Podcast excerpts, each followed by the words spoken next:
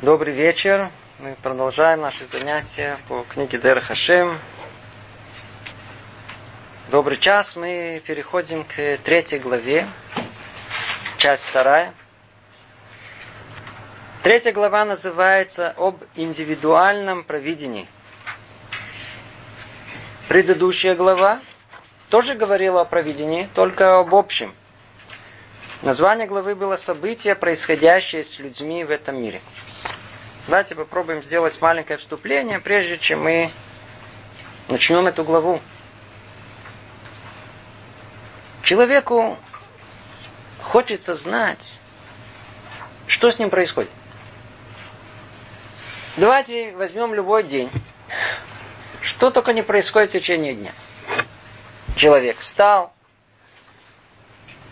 помылся, кто моется, поел, все едят стало плохо или наоборот было хорошо. Тут порезался, очень хорошо прошел э, утро, пошел по дороге на работу, кого-то встретил, кого-то не встретил, тут опоздал, там успел, пришел на работу, кто-то сказал здрасте, кто-то не сказал здрасте, на этого обиделся, на этого тут э, сказал начальник, а тут он ему ответил, тут ему улыбнулись, там э, наоборот, физиономия такой кислый. Целый день что-то с нами происходит. Кто-то позвонил, кто-то не позвонил. Я ждал. И вот человек к концу дня идет спать. И люди, которые чуть-чуть думают, они думают, что, что со мной в течение дня происходило. Для чего все эти события? Как их понять? Есть ли в них смысл? Или все совершенно случайно, бессмысленно? Когда речь идет о чем-то обыденном, то мы как-то не сильно замечаем это. Но когда есть вещи, которые чуть-чуть выходят за рамки привычного, какой-то большой успех пришел, или наоборот, потерпел большую неудачу, нашел работу, выгнали с работы, выиграл в лото, проиграл огромную сумму денег. Или, я не знаю, встретил кого-то, очень обрадовался, тысячу лет не видел. Или наоборот, встретил, кого тысячу лет не видел, и так огорчился. Как же это понимать? Как это понимать? Или чуть-чуть в большем э, таком, в более широком понимании, все удачи человека и его неудачи, здоровье человека, его нездоровье, и все, что, о чем человек воистину волнуется. Как это к нему приходит? Следствие чего это является? На прошлых занятиях мы с вами разбирали вторую главу, где говорилось о событиях, происходящих с людьми в этом мире. И подробно разобрали, что э, человек, он поставлен в такие условия, чтобы предстать перед выбором. И в зависимости от того выбора между добром и злом, человек получает в этом мире вознаграждение или наказание. Нас интересует на данный момент этот мир. Хотя мы уже говорили, я надеюсь, вы помните, о том, что вознаграждение истинное только в мире грядущем. Точно так же, как и наказание. Но некий, некое подобие этого есть и в этом мире. Получается, что то, что с нами происходит, на первый взгляд, это следствие нашего выбора это следствие наших успехов в борьбе с самим собой, со своим дурным началом. Это то ли наказание в этом мире, то ли вознаграждение в этом мире. И в какой-то смысле простое понимание этого, а, и меня устроили на работу. Ну, я, по-видимому, хорошее дело сделал. Уволили, ну, по-видимому, что-то я плохое в мире сделал.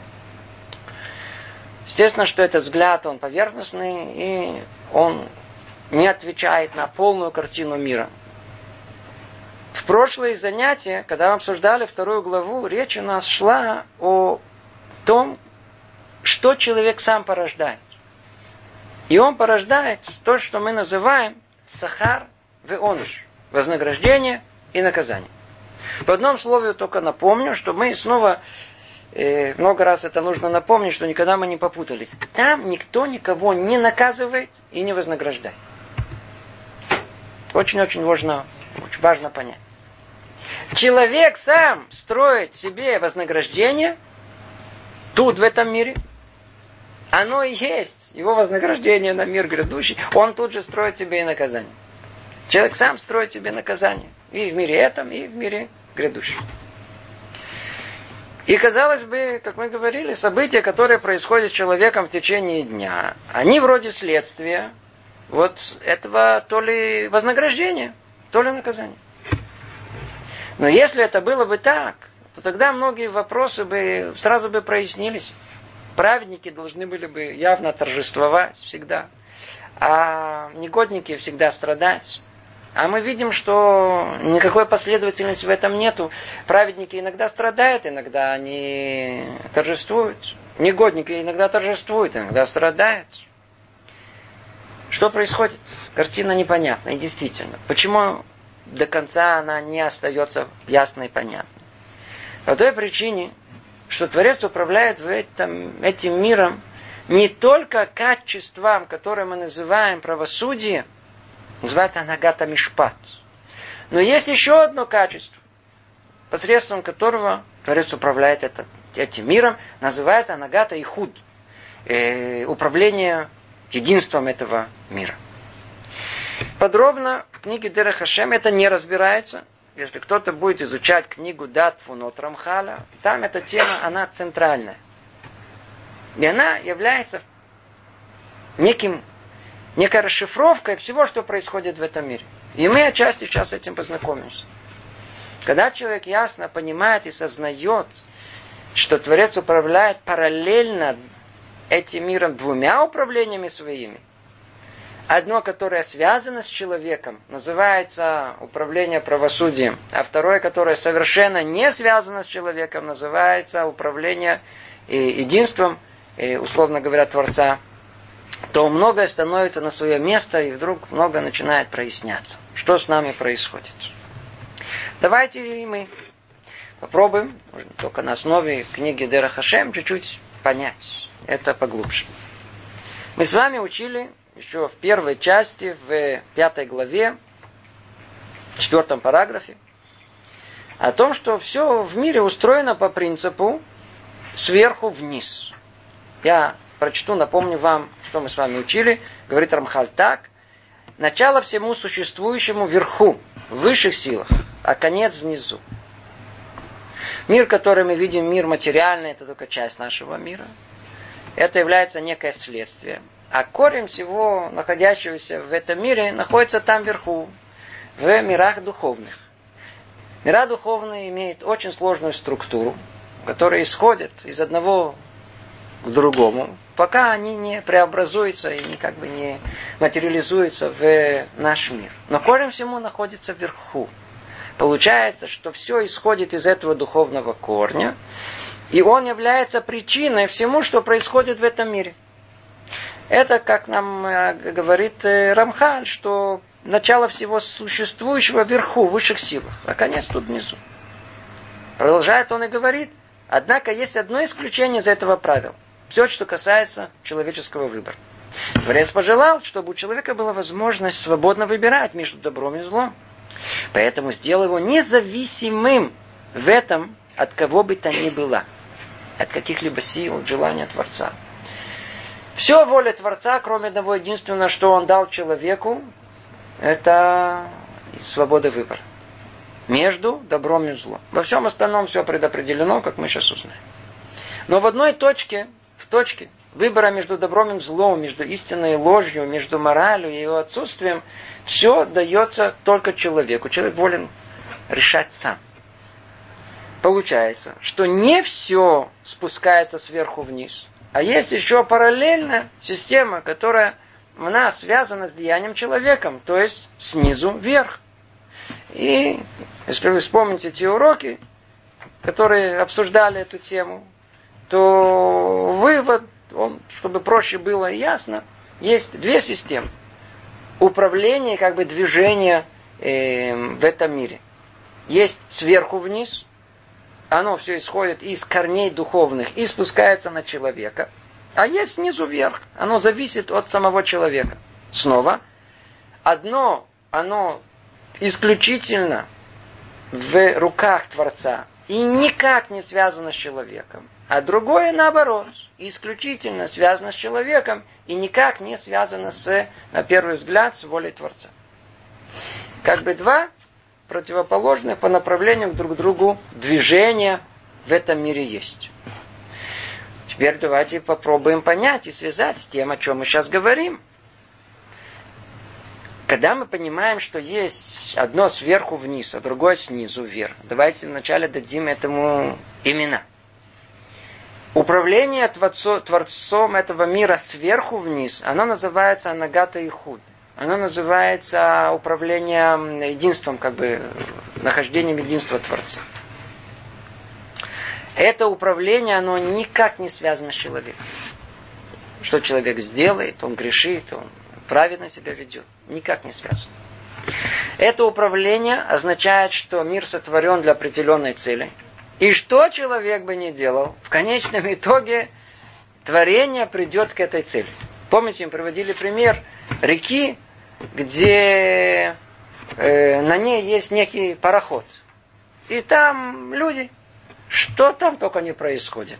Да. Тут а, одни э, читают, я знаю, это молитву, другие там выпили и закусили, четвертый что-то придумывает, как на этом пароходе скорость развить быстрее.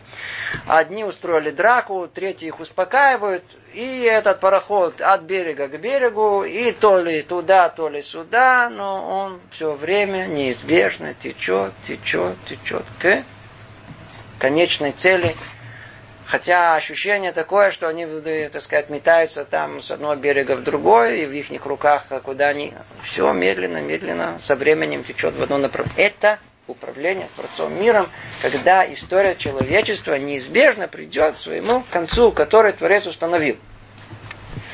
Параллельно с этим есть управление Творцом этого мира, связано с выбором человека.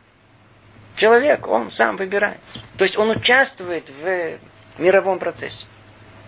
Помните, мы говорили о том, что выбор человека влияет на духовные миры, и тогда он меняет эти духовные миры, и потом оттуда снова спускается. В принципе, человек заводит весь этот мир. Вся динамика этого мира, она связана с человеком. Иначе все было бы заранее, все распределено, все было бы как бы как под полной э, присмотром роботов. И мир не так устроен. Мир устроен очень необычно, скрыто, динамично.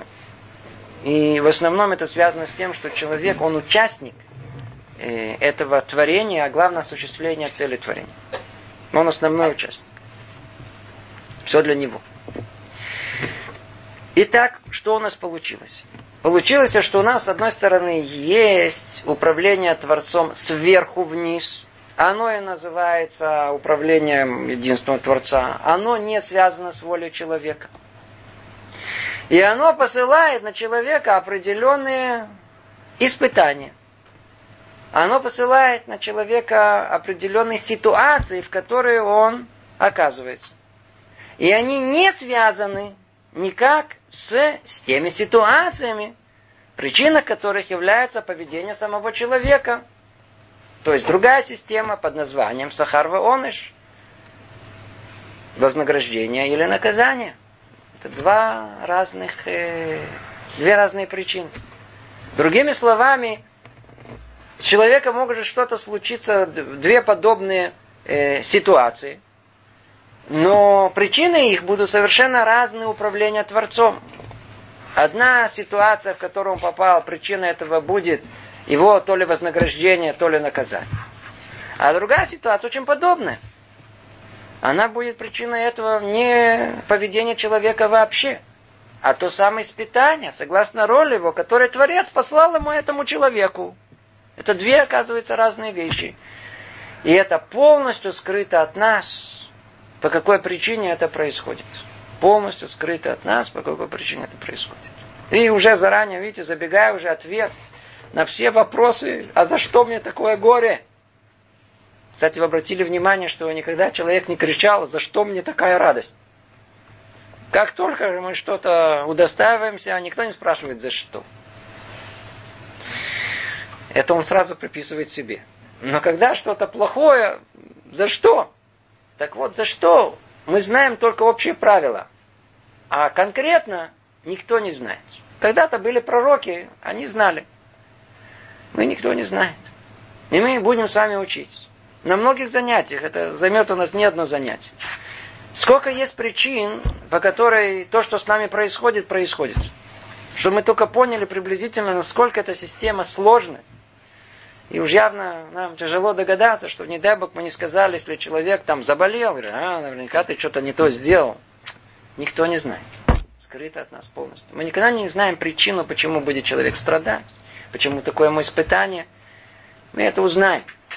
Когда придет время, и рамки этого мира, они упадут, занавес откроется, и тогда мы увидим весь мир таким, какой он есть, со всеми причинно-следственными связями. Ну, что вам сказать, нужно подождать. Это после 120 лет. А пока все скрыто от нас. Этот мир заслоняет мир истины. Ну, я надеюсь, что мы чуть-чуть э, сделали маленькое вступление, чтобы начать понимать, о чем у нас вообще пойдет речь. В главе второй, в которой мы учили с вами несколько занятий, речь о чем шла все время? Мы говорили там о событиях, которые происходили, происходят с людьми в этом мире. И при этом говорили, что это вращается вокруг двух полюсов. Один индивидуальный, второй общий. Мы с вами все время, вторая глава говорила о э, полюсе общем. То есть о том, что происходит с человечеством и с человеком вообще. Речь шла исключительно о управлении с точки зрения вознаграждения и наказания. И это действительно самое основное, что есть на первый взгляд. Это самое, действительно, так оно есть. Самое основное, человек в конечном итоге в этом мире, чтобы удостоиться мира грядущего, и в этом есть его вознаграждение, и самое большое наказание, если он не удостаивается этого. И вот мы проследили, проследили эту, эту, эту э, э, картину этого вообще, как это происходит. То есть мы знаем некий общий э, план, что с человеком может происходить, что у него он может удостоиться вознаграждения, да, или, не дай Бог, э, наказания, и мы все градации, помните, три, которые есть в грядущем мире, в мире душ и в этом мире. Есть и то, и другое во всех этих трех местах. И об этом мы говорили, говорили, почему праведник может страдать, и почему э, э, негодник может торжествовать. Но сейчас мы проясним эту тему гораздо глубже. Все станет. А заодно и проясним еще более общую картину, понимание, что с человеком вообще происходит. Вторая глава говорила только со стороны вознаграждения и наказания это то, что человек порождает сам. Это снизу вверх. Влияние снизу вверх. Вся третья глава будет говорить о том, что происходит с человеком как результат влияния сверху вниз. Наоборот. То, что не связано с человеком. Не результат его выбора в этом мире. А это результат его роли в этом мире. И мы сейчас эту тему начнем разбирать постепенно. Надеюсь, что все э, наберутся терпения дослушать это до конца. И это у нас не одно занятие займет. Итак, речь идет об индивидуальном проведении.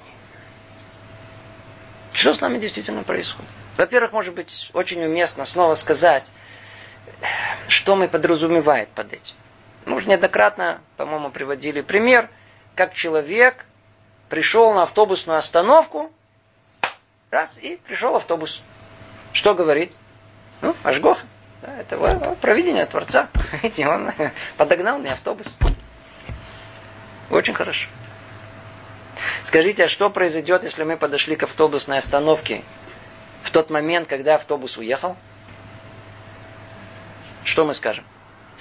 Если мы люди религиозные, скажем, ну, из Йофи, как здорово, смотрите, Творец как раз от меня этот автобус увел. По-видимому, кому-то это нужно было быстрее. Там, там тот, тот самый, который для кого надо было, он там уже ждет. Для людей, которые как-то странно смотрят на мир, давайте это так определим. Для них Ашгахата Шем, провидение Творца, это тогда, когда им что-то дали, получили, заметили, э, повезло. преуспели. А когда все это наоборот, что я перечислил, то как вообще забывает, и ну, какая-то невезуха, там, там припишут другим людям, какой-то э, какой-то не судьба или еще что-то. Ну, человек, который изучает Тору, который живет жизнью Торы, должен знать, что проведение Творца оно находится и в том, и в другом месте. Ни всяком сомнении, когда человек, он э, э, э, бежал, бежал, бежал, бежал на автобус, и попал на него. И в нашей израильской действительности эти примеры, к сожалению, они реальны. Он так хотел попасть. И действительно автобус вдруг задержался, и он добежал, постучал, ему дали туда войти. И через две минуты он взорвался. Это тоже, что мы скажем. А другой человек как раз именно сошел. Тот, кто сошел, говорит, а, Рибона, ты меня спас. Ну, а тот, который туда рвался, это тоже Ашгахаташи. То есть, что нам, что мы, во-первых, прежде чем мы начнем разбирать все подробно, мы должны понять о том, что человек, он находится под провидением Творца. Провидение Творца, в конечном итоге, все, что происходит с человеком, это связано с провидением Творца. Все, что происходит с человеком. Это первое, что надо знать. Первое, что надо знать. Однажды я ехал с, со своим равом, точнее не ехал, мы должны были попасть с одного места в другое, машины не было, мы за городом были, и стояли на такой уже остановке, где уже начало темнеть, уже особенно машин не было, автобусов не было. И Рав поднял руку, и остановилась машина. Сидел там светский человек, и первая фраза была, вы не представляете, я запомнил очень хорошо. Он говорит, и только не скажите, что у вас была Ашгаха, что это вам Бог меня послал. Это я сам выбрал вам остановиться. То промолчал. Не надо ему ничего доказывать. Но, по-видимому, эта картина э, с точки зрения человека, сидящего в э, машине. Но если посмотреть на всю эту картину с высоты полета, да, сверху вниз, то картина не так э, выглядит совершенно. Тот факт, что он поехал именно сейчас, в этот момент, именно этой дорогой, Именно сейчас вдруг ему понадобилось туда куда-то ехать. И в этот момент он не прозевал, не просто это, он же мог слушать радио в этот момент, говорить по телефону, говорить не... И вдруг ему никогда не останавливался, как потом выяснилось. Спросили его, ты все время останавливаешься всем? Говорит, нет, не всем останавливаюсь. Вам что-то вот захотел и все. Это, это только не скажите, что не скажите, что меня вас, вам послали. Есть понятие, называется Ашгахаташин. Теперь в этой теме есть еще много вопросов, которые мы сейчас не э, коснемся, впоследствии мы коснемся, заранее просто говорю, что они существуют. Каким образом Творец, до какой степени он э, э, делает это проведение человеку? Оказывается, что есть градации. Есть градации. Есть градации, и есть много мнений мудрецов по этому поводу. Эта тема тоже сама по себе очень непростая. Надеюсь, мы ее коснемся к концу этой главы. Она касается того, как Творец э, как бы присматривает э, людей, в какой степени. Оказывается, что тоже не всех одинаково. Есть которых изначально, а есть которых постфактум. Знаете, это как э, гражданин в нашей стране. Не все граждане равны. Вы обратили, обратили внимание, что есть граждане, три джипа впереди ездят, и три позади, и с автоматами. Его охраняют до того, как. Есть такие. А есть такие, на которых ограбят. Так для них существует полиция. После того, как вас ограбят, вы можете им позвонить и сказать, меня ограбили. Так они приедут. Вас тоже охраняют, но только называется после того, как. И есть много других возможностей. Мы тоже эту тему обсудим. Она тоже связана с проведением человека. А пока, пока мы с вами займемся непосредственно, давайте, э, э, текстом и поймем постепенно, э, причины, что с человеком происходит в его жизни. Как мы уже сказали, не все, что с ним происходит, это причина его непосредственных поступков, его выбора в этом мире, и как следствие то ли наказания, то ли вознаграждения. Начнем читать текст. говорит Рамхаль так. Мы уже говорили о том, что порученное человеку служение зависит от того, что в мире сотворены добро и зло. Человек помещен между ними, чтобы выбрать добро. Ну, так как мы знаем, что Рамхаль, он пишет свою книгу от э, причины к следствию, точно, точно нам объясняя, что из чего исходит, то он напоминает нам, откуда все начинается, еще один раз. В принципе, эти слова, если бы мы бы помнили хорошо все, что было сказано до этого, их не надо было бы говорить, но дедуктивно, верно напомнить нам, с чего все начинается. И действительно, если мы что-либо хотим понять о человеке, все у нас начинается с понятия свободы выбора. А, почему свобода выбора? Это еще раньше. Тему, которую мы уже не будем к нему возвращаться. Но надо знать, что вся суть пребывания человека в этом мире, она связана с его свободой выбора. И свобода выбора между чем и чем? Как общее определение между добром и злом. И тогда в чем суть пребывания человека в этом мире? Чтобы человек, он выбрал добро и устранился от зла, и тем самым достиг цель своего творения. Видите, простые формулировки, а чтобы они были правильно и до конца поняты. Снова читаем, что говорит Рамхаль, повторяем, мы уже говорили о том, что порученное человеку служение, да, то есть цель, для чего он пришел в этот мир, зависит от того, что в мире сотворены добро и зло. И человек помещен между ними, чтобы выбирать добро. Но категории добра, как и категории зла, весьма многочисленны. Весьма многочисленны. Снова, если напомним э, прошлые материалы, мы говорили, для того, чтобы создать э, э, выбор человека, не просто его нужно как бы привести к простому выбору. Ну вот тебе хороший поступок, плохой, один единственный в жизни, вовсе нет. Это не является выбором. Это, бы, это чересчур открыто. В этом выбора никакого нет.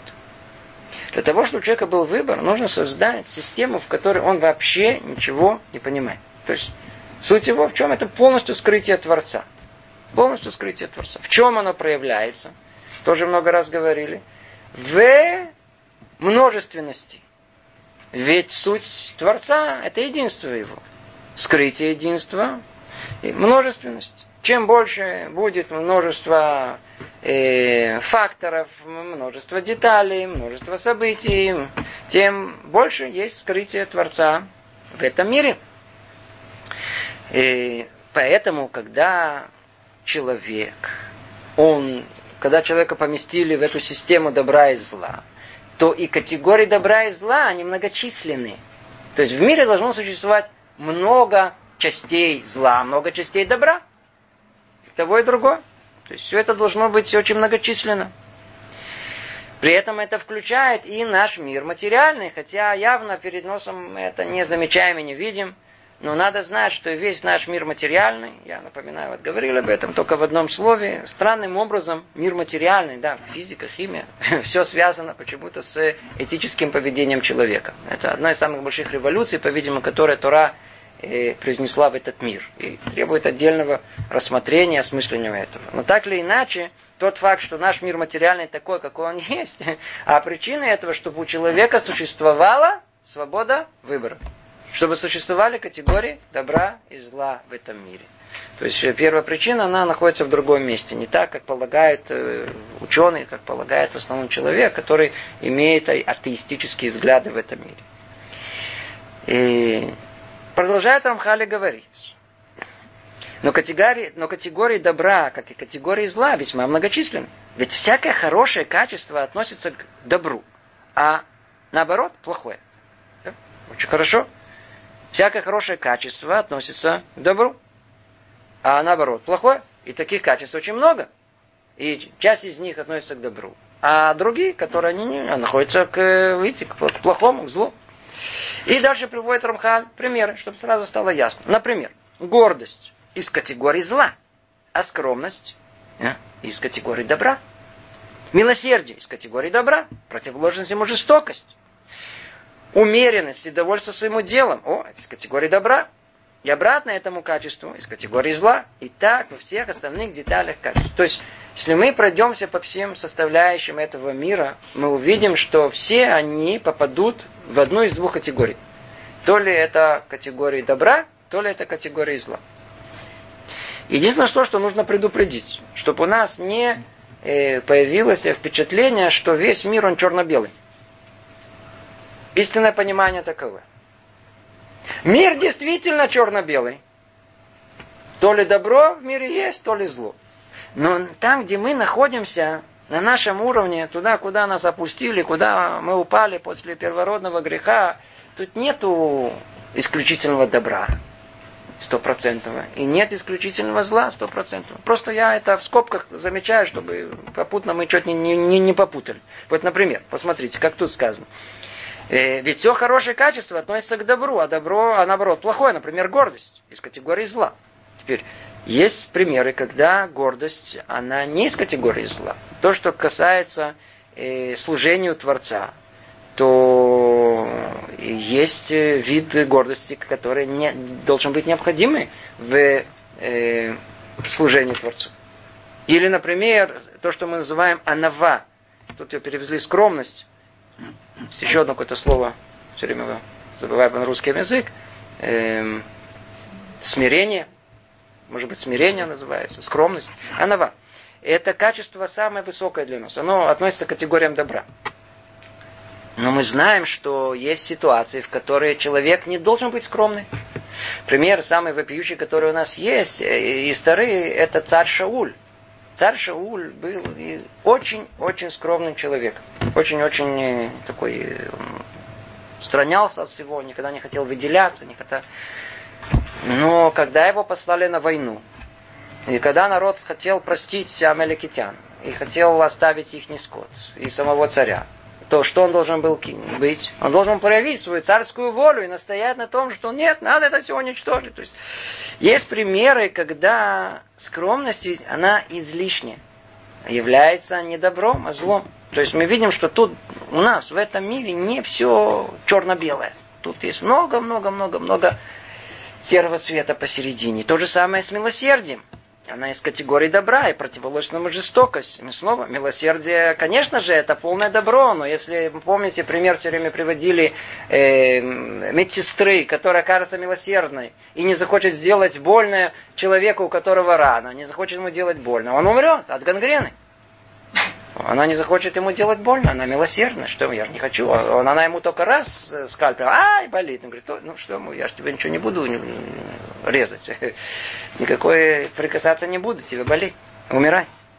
Это милосердие плохое. То же самое жестокость. Иногда нужна жестокость, иногда нужна милосердие. То же самое умеренность и довольство своим делом из категории добра и обратному качеству категории зла. И так во всех остальных деталях качеств. Тут интересно слово категория, это, это, это, это на самом деле это надо перевести качество. качество. Это по-русски это называется, это на, на языке Таре это мидот. мидот. Меда от слова лимдот. Лимдот. Лимдот это, это то, что можно измерить.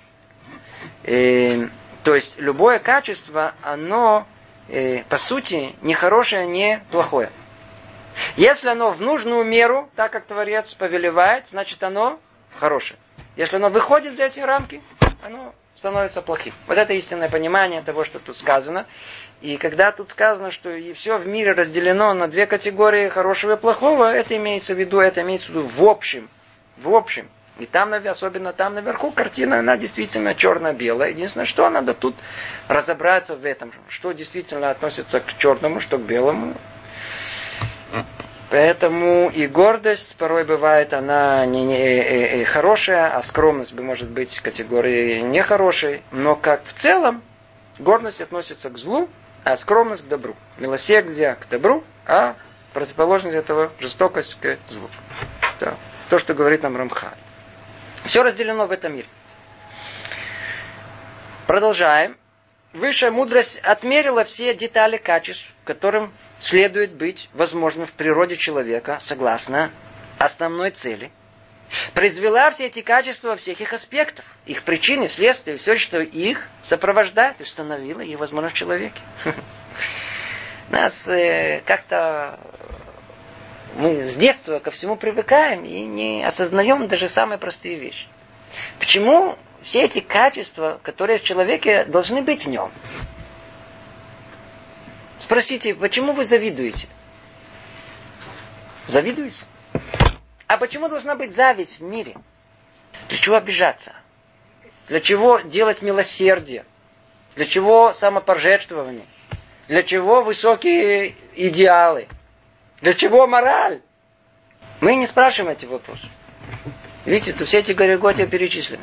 Но они все сотворены для одной единственной цели, чтобы дать человеку выбор. И не просто выбор, а чтобы это был выбор, что называется, а, такой, знаете, во все стороны, чтобы было множество, многообразие выбора было. Это то, что он хочет сказать. Должно быть много всего, много всего. Поэтому оно сотворено. И все, что сотворено, для нас есть точный, ясный смысл, и все находится в своем месте. Как видите, как тут сейчас сказано, снова про, про, про, прочтем. Все для одного единственного, чтобы дать выбор человеку. Высшая мудрость отмерила все детали качеств, которым следует быть возможным в природе человека согласно основной цели. Слышите, что тут сказано? Творец сотворил все составляющие в человеке. Для чего? Почему? Для чего? Согласно основной цели. Для чего он сотворил? Согласно цели человека. Произвела все эти качества во всех их аспектах. Оказывается, тут надо не просто так, и только скажите хорошее и плохое. Тут много-много аспектов гордость, скромность, милосердие, жестокость и так далее. Их много-много-много-много-много. Для всех их причины и следствия. Все, что их сопровождает. И установило их возможность человеке. И дало, поместил это в самого человека. Чтобы он имел вот эти испытания. Пока мы говорим о том, что изнутри человека. Чтобы была возможность испытания. Чтобы были возможности эти испытания. Поэтому он сотворил этот гигантский мир э, со всеми миллиардами, миллиардами деталей, чтобы человек находился в возможности э, выбора в этом мире. Однако, продолжает Рамхаль, чтобы все эти вещи имели место, были необходимы различные состояния людей, служащие для них испытанием. О, очень хорошо. У нас все это есть. Гордость есть, скромность есть, милосердие есть, жестокость есть. Все, все, умеренность. Все, все, все качества у нас есть. Секундочку. Но где они есть? В потенциале. Теперь что нужно создать? Теперь нужно создать то место, полигон, где это все проявится. Человек натренировался, натренировался. Умеет, я не знаю, это там стукать по, по, по, по груше. Ну, ничего, ни одна физиономия не попалась, чтобы стукнуть его как положено, чтобы увидели, что он умеет. Человек начитался, читал много о добре, но, но ни с кем пока еще добра не сделал. Значит, кто нужен? Что нужен? Нам нужна целая колоссальная система вокруг, посредством которого человек сможет осуществить то, что Творец в него вложил. Эти состояния, продолжает Рамхаль говорить, должны создать пространство для проявления всех деталей категории зла и преодоления их человеком, чтобы держаться хорошее качество. Другими словами, Творец сотворил вначале потенциал всего, все человеческие качества, вожделение, желания. Все это находится внутри человека. А теперь что нужно? Теперь огромный полигон, где все это проявится в ту или иную сторону чтобы мы хорошие качества сумели проявить и не сдерживали их. А плохие качества, наоборот, умели бы сдерживать, а не проявлять ли их при первом удобном случае. Поэтому все в мире сотворено вокруг. И это расшифровка всего для испытания человека. Поэтому мы видим вокруг самых разных людей. Есть люди умные, есть люди глупые, есть люди богатые, есть люди бедные, есть люди несчастные, здоровые, есть нездоровые, есть все, все, все перед нами как бы какая-то запутанная картина. Почему это так? Почему? Для того, чтобы создать человеку вот это пространство для выбора. И продолжает Рамхали, говорит, объясняет это в нескольких предложениях. Например, если не будет богатых и бедных, то в человеке не будет места ни для милосердия, ни для жестокости. Значит, есть у нас внутри, Творец дал нам качество милосердия и жестокости. Все, отлично сидит, я милосердный. Я жестокий. Но если я буду на необитаемом острове жить, то я никогда это не проявлю. У меня нет по отношению к кому. А где может, один из примеров хороших, где может проявиться, проявиться эти качества? Если у нас будет существовать возможность, что есть один богатый, один бедный, и тогда что? И тогда что? Это даст колоссальное испытание. Продолжает Рамхаль говорит. Но сейчас, поскольку они есть, будет испытываться богатый своим богатством. Как он будет испытываться? Проявит ли он жестокость к бедному, нуждающимся в нем, или же пожалеет его? И таким это испытание богатому. Ну, скажите, это только богатому испытание? А когда мы идем по Мяшарим, и кто-то протягивает руку, какая мысль у нас приходит? М? Он наверняка богатый. Чему давать? Он как одет. Или типа этого, что вообще раз, разбрасываться деньгами? Кто сказал, что это нужно? Может быть, и, и я еще больше нуждаюсь. Единственное, что, что я не протягиваю пока руку. Хотя должна была. Это тоже испытание. Но для нас, может быть, меньше. Нам меньше дали. С меньше нас спрашивают. Но всего, кто много дали, богатому человеку, с него много-много спрашивают.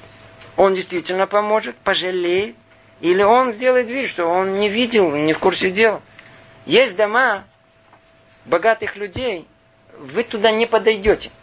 Вы вообще не подойдете туда. Там заборы и эти самые, и фотокамеры, эти телекамеры вас фотографируют, и только издалека кто-то говорит, кто там?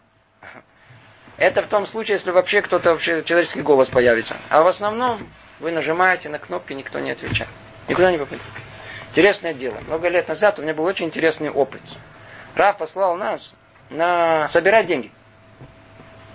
Я должен сказать, что точно так же, как и для мужчин идти там в Милуим, это большое испытание, очень важное такое, знаете, оставить дом и вдруг оказаться где-то в какой-то палатке, где-то, не знаю, в заброшенном месте, под, под, под, под э, облаками, знаю, под звездами, как-то начинаешь видеть перспективу своей семейной жизни по-другому так и наше отношение к деньгам, к э, благосостоянию, ко всему, вообще к видению всего это там богатых, бедных, очень хорошо проверяют, если пойти, а, а если оказаться нуждающимся.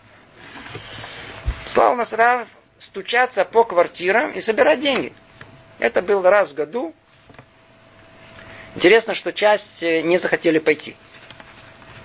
Это не по мне. Что знали, это уже тоже много человек понял о самим себе. Если ему тяжело идти, ему очень тяжело унижаться. Теперь надо сказать, что действительно это было большое испытание. Но я это говорю к чему? Что мы были в двух районах. Один район богатый, Вил, а другой один из самых бедных районов Иерусалима. Ответ, я надеюсь, вам совершенно ясен, очевиден. Мы собрали в сто раз больше в бедном районе. Все двери были открыты, все нам давали, еще и благословляли нас, благодарили, давали нам попить, улыбались. В богатом районе из ста дверей нам открыли в двух, посмотрели, дали нам по пять шекелей, там, или сколько там это было, и дали, сказали нам до свидания. Большое испытание. Богатство это большое испытание. Теперь вы думаете, богатство испытание, а бедность это не испытание? Ну, точно так же. Продолжает Рамхали говорит, и также будет испытан бедный. А в чем испытание бедный? Будет ли он довольствоваться тем, что у него есть, и возблагодарит Всевышнего, или наоборот? А что наоборот, что наоборот? А? Будет проклинать каждый день, за что мне такое, а почему, а вот посмотри, а вот он-то, а, а, а у меня ничего нет. Это и есть испытание. Человек все время говорит, если мне бы послали бы, какого, если бы послали. Человек постоянно находится в испытании. То ли богатство, говорит Рамхаль, то ли э, бедность. Это испытание человека. Помните, мы это еще учили в книге Мсилат и Шари. Основа основ.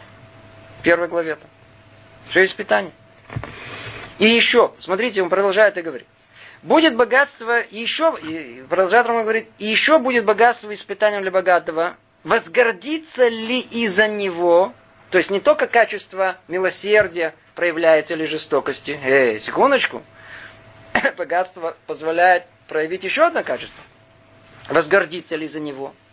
Потянется ли за суетами мира, оставив служение Творцу, да будет он благословенен. Или за своим или со всем своим богатством будет скромен и покорен, и презреет суету этого мира, избрав второе служение. И так во всех других частях.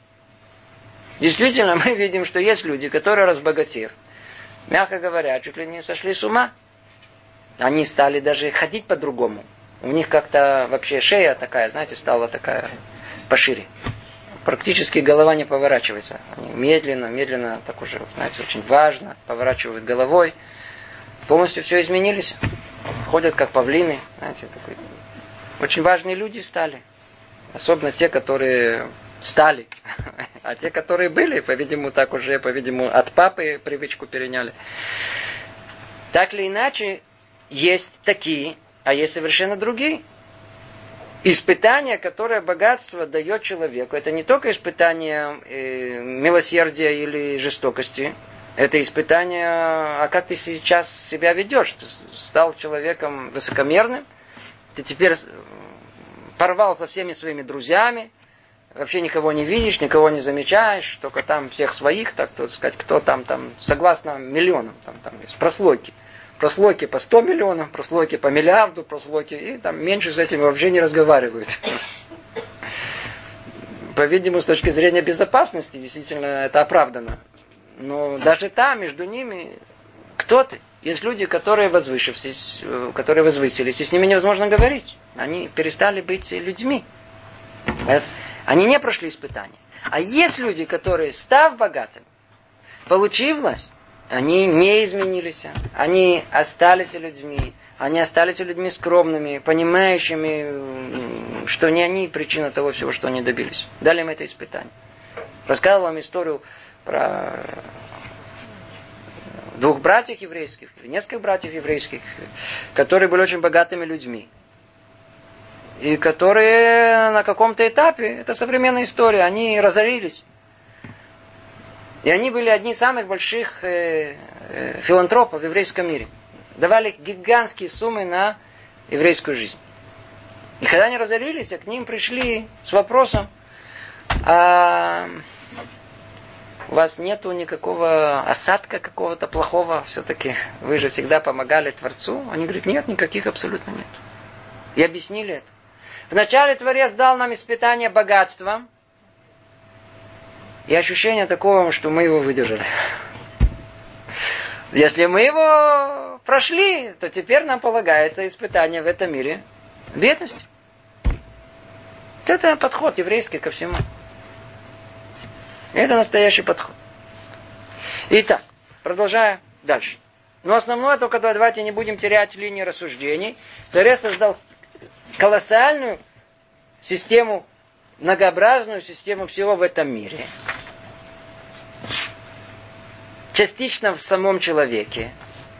А всю остальную часть вне его чтобы одно спровоцировало другого, и тогда, тогда то, что многообразие, которое есть в душе человека, оно смогло выйти в явную форму, реализовать себя. Милосердие, чтобы я мог стать милосердным, а жестокость, например, я не буду жестоким. У меня есть все возможности возгордиться, и я не буду гордым. Продолжает Амхали говорить, Высшая мудрость разделила все эти аспекты между представителями рода человеческого, как почитала в глубине своего замысла подходящим и достойным. О, вот это самое-самое. А кому какое испытание? Естественно, человек что хотел. Если можно, да, я прошу прощения, но если можно, мне, пожалуйста, испытание богатства. Я бедностью вытерплю, пройду, пройду. Мне лучше богатство. А богатством это гораздо сложнее, кстати говоря. Гораздо сложнее. Это все скрыто от нас. Это только там, там э, глубина мудрости замысла Творца, оно устанавливает все достойно, подходящее кому что. Снова, когда мы видим всю картину, тогда все становится понятно, почему этому богатство, а этому бедность, почему этому здоровье, а этому вечные какие-то на костылях. Оттуда все ясно, там вопросов нет. Каждого человека, как мы сейчас поймем, есть своя роль. Видите, продолжает э, Рамхали говорит, получается, что у каждого человека есть особая доля в испытании и войне со злым началом. И это его назначение, его ноша в этом мире. Ой, ой, ой, ой, ой. Ну, мы сейчас пришли уже к очень существенной части всего. Говорит Рамхаль, что вот это вот кому что полагается, кому какое испытание в этом мире, оно скрыто от наших глаз. Это только глубина, глубина замысла Творца. Там, там оно содержит это в себе. Но что за этим стоит? Что мы да можем понять? Мы можем понять, что у каждого человека есть своя роль в этом мире – особая доля в испытании. Свое назначение, как вот он говорит. Роль.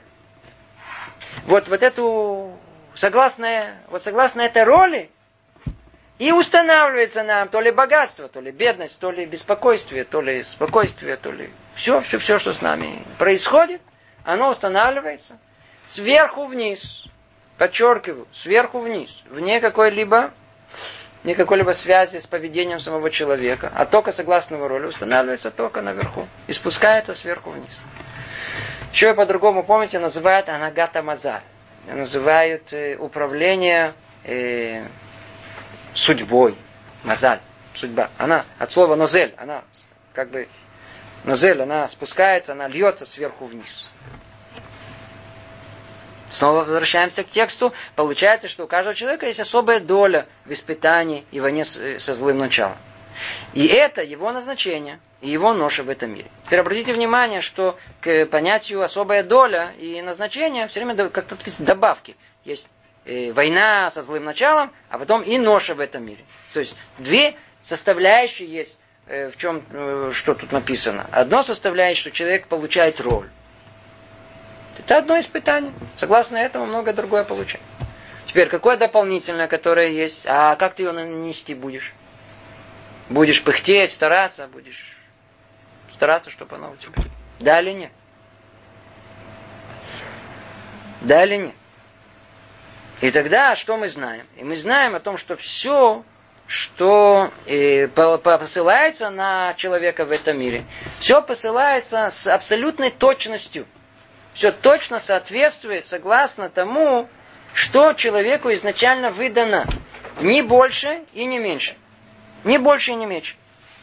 Точно так же, как э, если мы э, видим, что есть у нас э, вьючное животное, скажем, осел, то на осла мы повесим, я знаю, там столько-то килограмм. Если это будет верблюд, на верблюда гораздо больше повесим. Машина маленькая, мало. Машина большая, но весит много тонн. Все зависит от того, изначально какую человеку роль дали. Согласно роли, основной, которая роли есть, мы получаем все остальное. Мы получаем у каких родителей мы родимся, будем высокие или низкие, будем широкие или узкие, будем э, много весить или мало весить, будем умные или глупые. Все спускается сверху вниз, богатые или бедные. Будет у нас беспокойство или спокойствие. Все, все, все, все человек э, получает согласно своей роли, которая у него есть. И согласно в конечном итоге его борьбы с э, злым началом и ноша, которая у него есть в этом мире, да, ноша, ноша, ноша, которую он получает в этом мире. Согласно своей роли. Он не может это изменить. У нас есть примеры, когда в Талмуде сказано, что один из э, мудрецов э, жаловался, что он настолько беден, что он уже не может это вытерпеть, на что ему ответили свыше о том, для того, чтобы ты разбогател, нужно разрушить весь мир полностью, сотворить его заново, и тогда иди, знай, может быть, твоя судьба будет другая. Он же должен выстоять в этом испытании, как оно есть его деяния будут судимы правосудием Всевышнего, согласно ноше, которая была на самом деле дана человеку во всех ее аспектах и с предельной точностью. Это то, о чем мы говорили. Дается человеку роль, Согласно этому он получает все средства для осуществления этой роли. И, и тогда ему посылается испытание. Она есть та самая ноша, которую человек несет своей жизни. Это и есть та самая ноша. Все его страдания, все его проблемы.